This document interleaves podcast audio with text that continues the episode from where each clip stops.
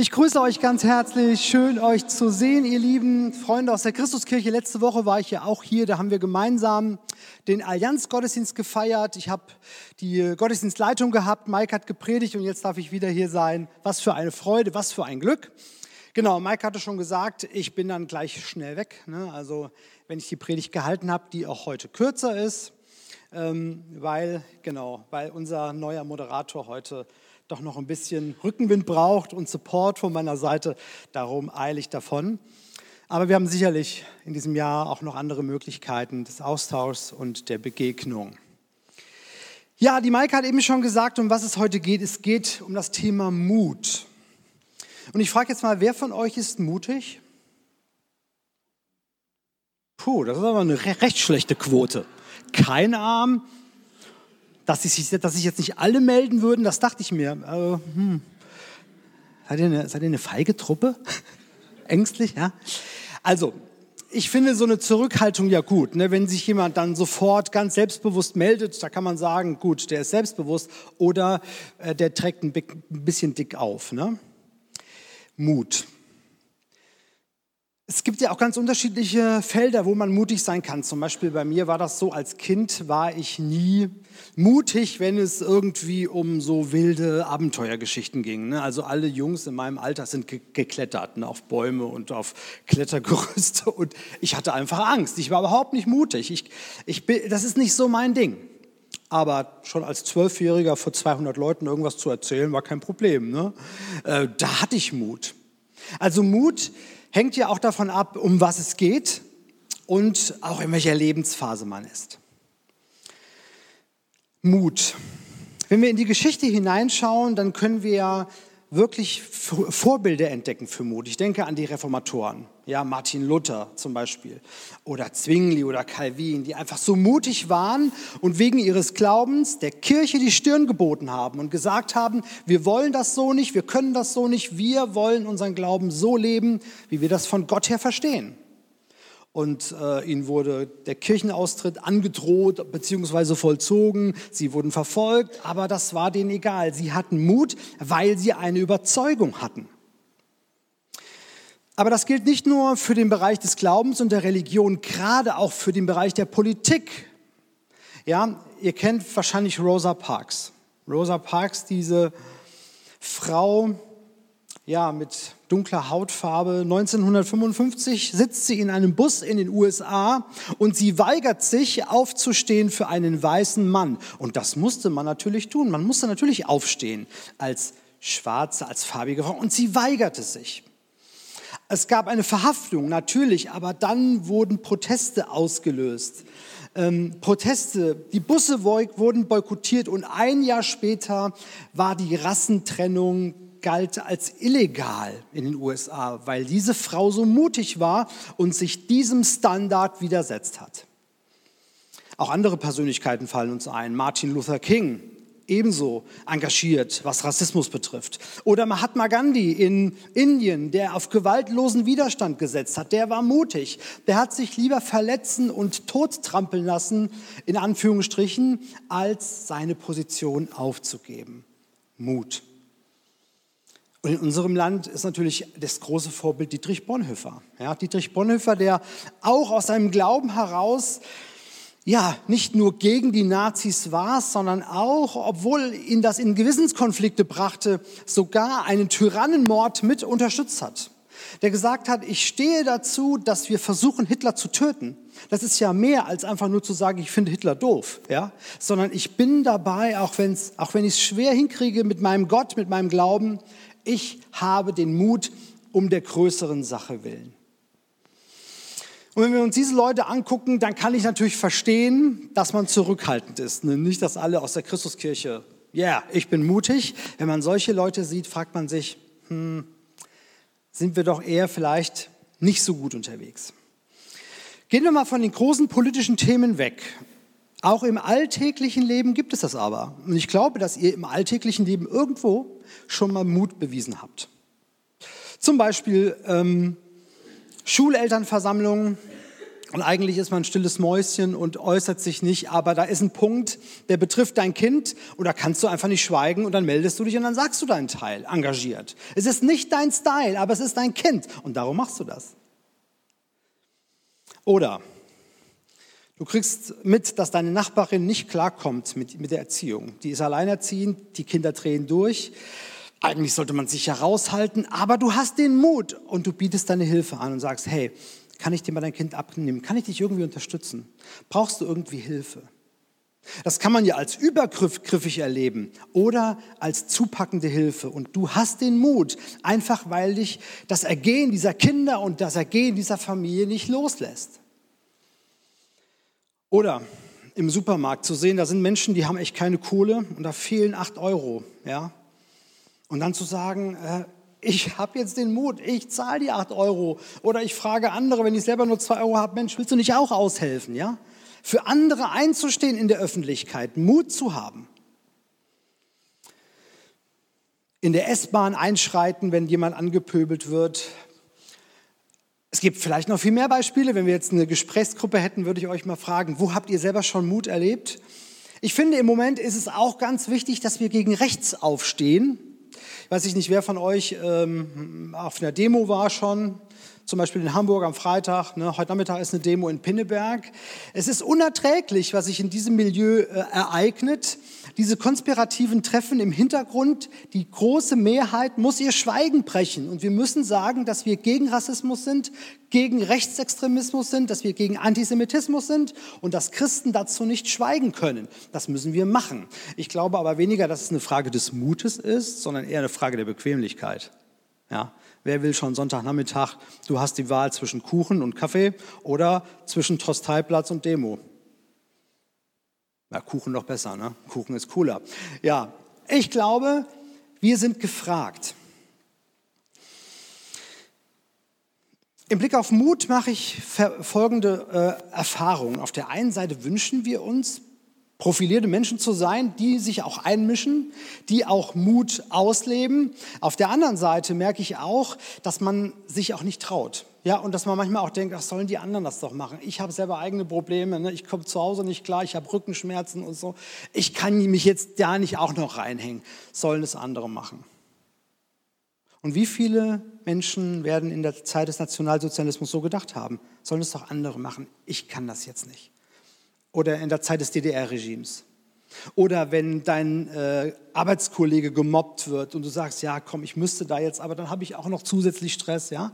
Also einerseits wünschen wir uns Persönlichkeiten zu sein, die den Unterschied machen können, aber andererseits ähm, fehlt uns manchmal auch die Traute und der Mut eben, das zu machen und auch vielleicht die Kraft. Heute in meiner kurzen Predigt möchte ich mich ähm, mit euch um zwei Fragen bemühen. Warum haben manche Menschen Mut und andere weniger?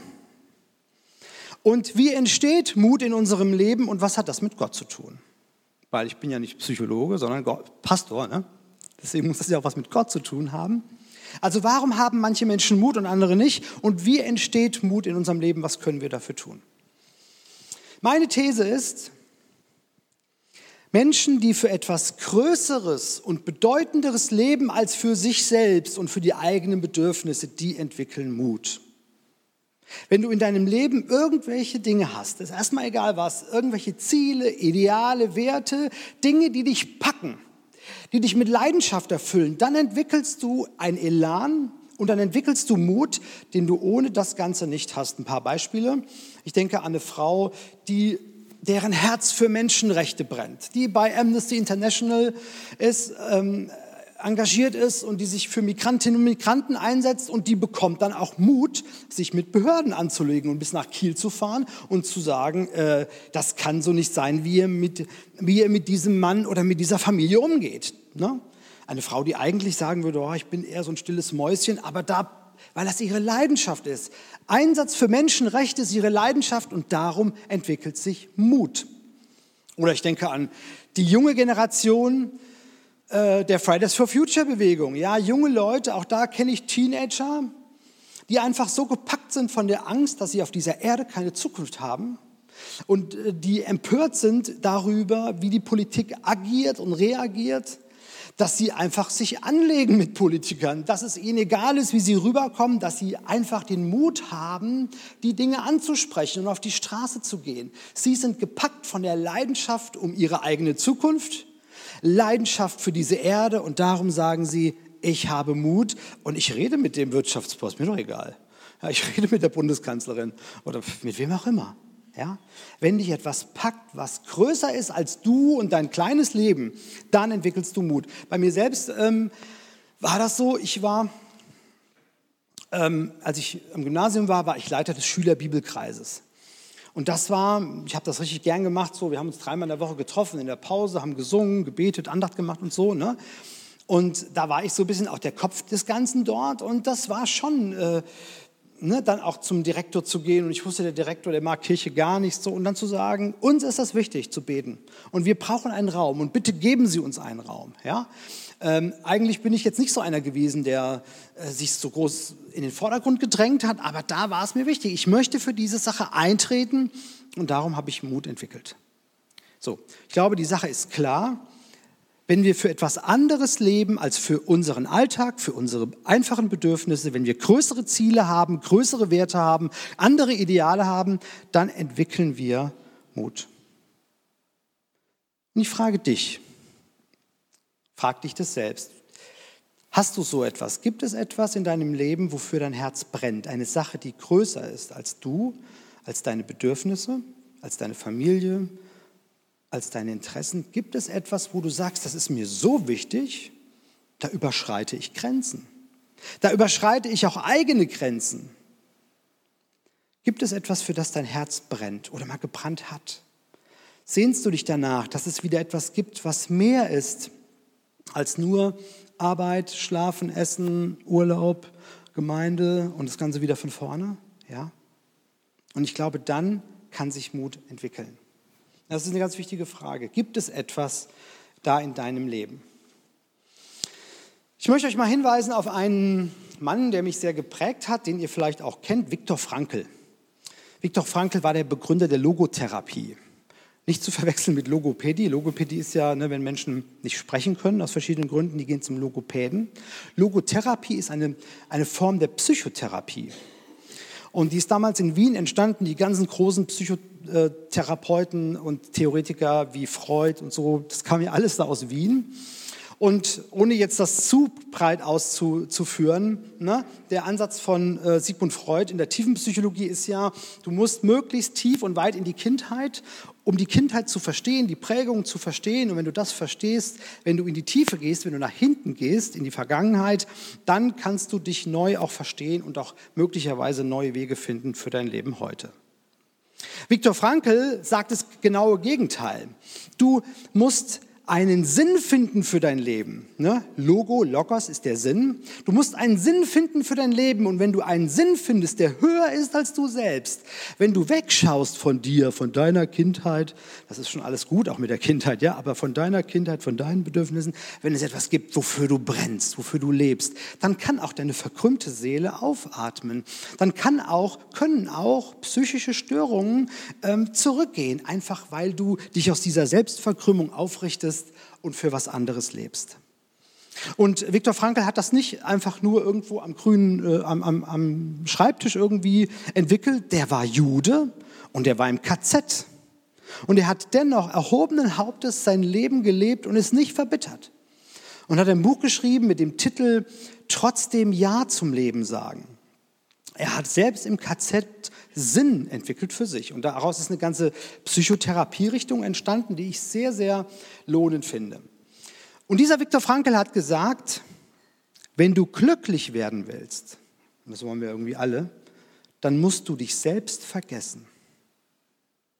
Wenn du glücklich werden willst, dann musst du dich selbst vergessen. Er meint das nicht so nach dem Motto, du darfst dir nicht wichtig sein, deine Bedürfnisse sind egal, so nicht.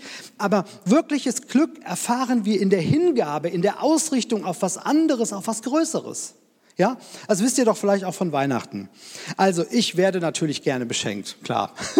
Ich mag gern Weihnachtsgeschenke, aber ich liebe es noch viel mehr, andere zu beschenken. Wenn ich mir was Schönes ausgedacht habe für meine Frau, oder für meine Jungs und weiß, die werden sich richtig freuen. Das bereitet mir doch viel mehr Freude, als zu wissen, ich bekomme auch wieder Strümpfe. Ne?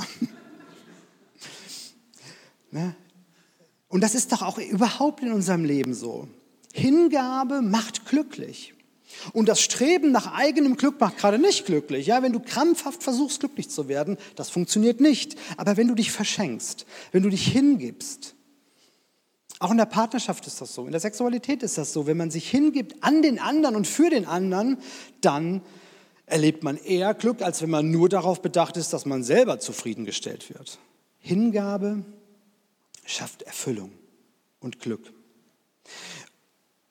Und Jesus hat genau das bestätigt, was Viktor Frankl sagt, aber Jesus geht einen Schritt weiter und bezieht es auf sich. Jesus sagt, wer sein Leben erhalten will, der wird es verlieren.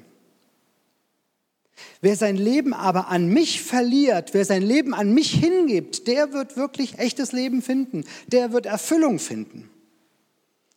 Das ist genau das, was Frankl sagt. Jesus sagt, wenn du dein Leben suchst, wenn du unbedingt dich selbst verwirklichen willst und wenn du glücklich werden willst und wenn du guckst, dass bei dir alles super läuft, ja, dann zerrinnt dir dein Leben unter den Fingern. Aber wenn du dich hingibst an mich, wenn du fragst, was mir wichtig ist, wenn du dein Leben für mich investierst, dann wirst du das wahre Leben haben.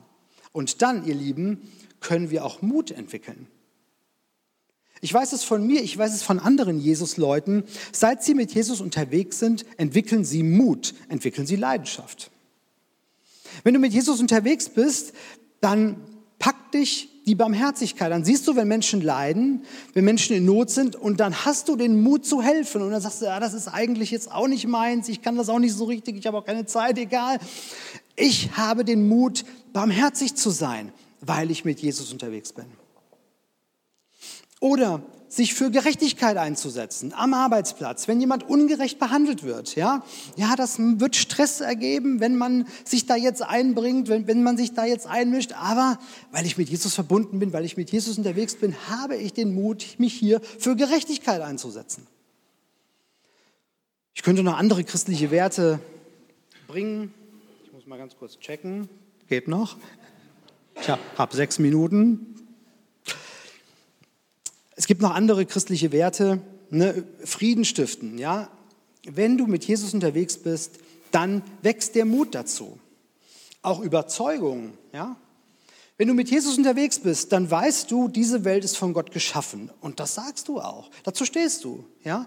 Ähm, dass, dass diese Welt nicht irgendwie ähm, aus Zufall entstanden ist, wie man das so hört, sondern dass Gott diese Welt ins Leben geliebt hat. Wenn du Christ bist, dann weißt du das und dann wirst du das auch, dann wirst du auch dazu stehen. Oder dass Jesus der einzige Weg zu Gott ist. Ich glaube das. Ich glaube, dass Jesus der einzige Weg ist, der zu Gott führt. Und wenn du mit Jesus lebst, dann kostet es vielleicht Mut, das dem Arbeitskollegen zu sagen oder in einem Gespräch dazu zu stehen. Aber dann hast du das vielleicht auch, wenn du mit Jesus verbunden bist. Oder auch Gemeinde. Ne? Ist ja auch nicht überall cool zu sagen, ja, ich gehe in die Kirche. Ähm, ich bin im Gottesdienst, aber das ist mir wichtig.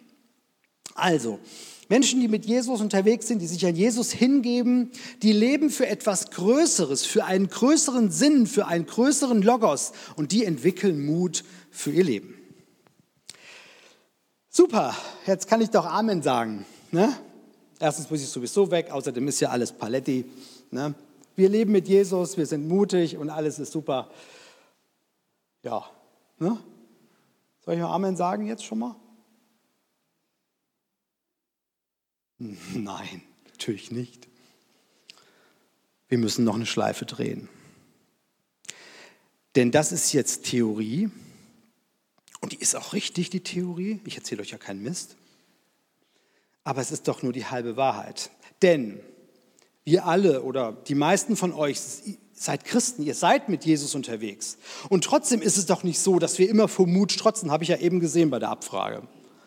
Ja? Das ist nicht die Wirklichkeit. Die Realität ist, ja, wir leben mit Jesus und sind trotzdem manchmal Feiglinge und decken uns trotzdem manchmal äh, zurück und so. Und da bin ich so dankbar, dass es eben in der Bibel genau so beschrieben wird, dass einerseits Jesus Mut freisetzt, dass aber andererseits es auch so ist, dass man auch als Christ feige ist. Ne? Und wir haben eben dieses wunderbare Bodenbild. Maike, ich fand das eine großartige, eine coole Idee, diesen Kinderteil mit der Lesung. Ähm, das fand ich super. Und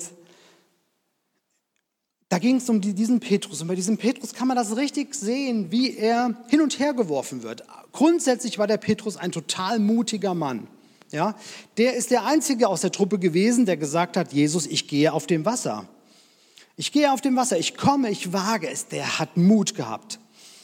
Gut, dass er dann wieder nochmal versinkt, das ist da so ein bisschen äh, schade gewesen. Und dass Jesus ihn dann auch irgendwie tadelt, das finde ich nicht so nett von Jesus. Ne? Aber er war mutig. Wenige Monate später ist er richtig feige. Ihr kennt die Story, ne? Passionsgeschichte, so. Er wird gefragt und dreimal verleugnet er. Jesus kenne ich nicht. Ja. Er steht nicht zu Jesus. Er hat die Klappe groß aufgerissen. Ich kämpfe für dich, Jesus. Und als es dann darauf ankommt, hat er keinen Mut mehr. Wenige Wochen später wieder, es war der erste Pfingstmorgen. Und die Gemeinde war erfüllt mit dem Heiligen Geist und Petrus hatte gewaltigen Mut. Er trat auf und hielt die erste große Predigt der Kirche, Apostelgeschichte 2, die Pfingstpredigt des Petrus, in aller Vollmacht, in allem Mut, ob er jetzt gefangen genommen wird oder nicht. Er war ein mutiger Kerl. Ne? Also von Mut zu Wankelmut, zu Angst und wieder Mut. Und jetzt ist er ja wohl auf der Höhe. Jetzt ist alles super. Nein, wenn ihr euch den Galaterbrief anguckt, dann könnt ihr noch mal einen richtig feigen Petrus entdecken. Ne? Das ist so eine Geschichte, die, die nicht so viele Leute kennen, wenn man nicht so genau hinschaut. Ne? Es gab einen ein Konflikt.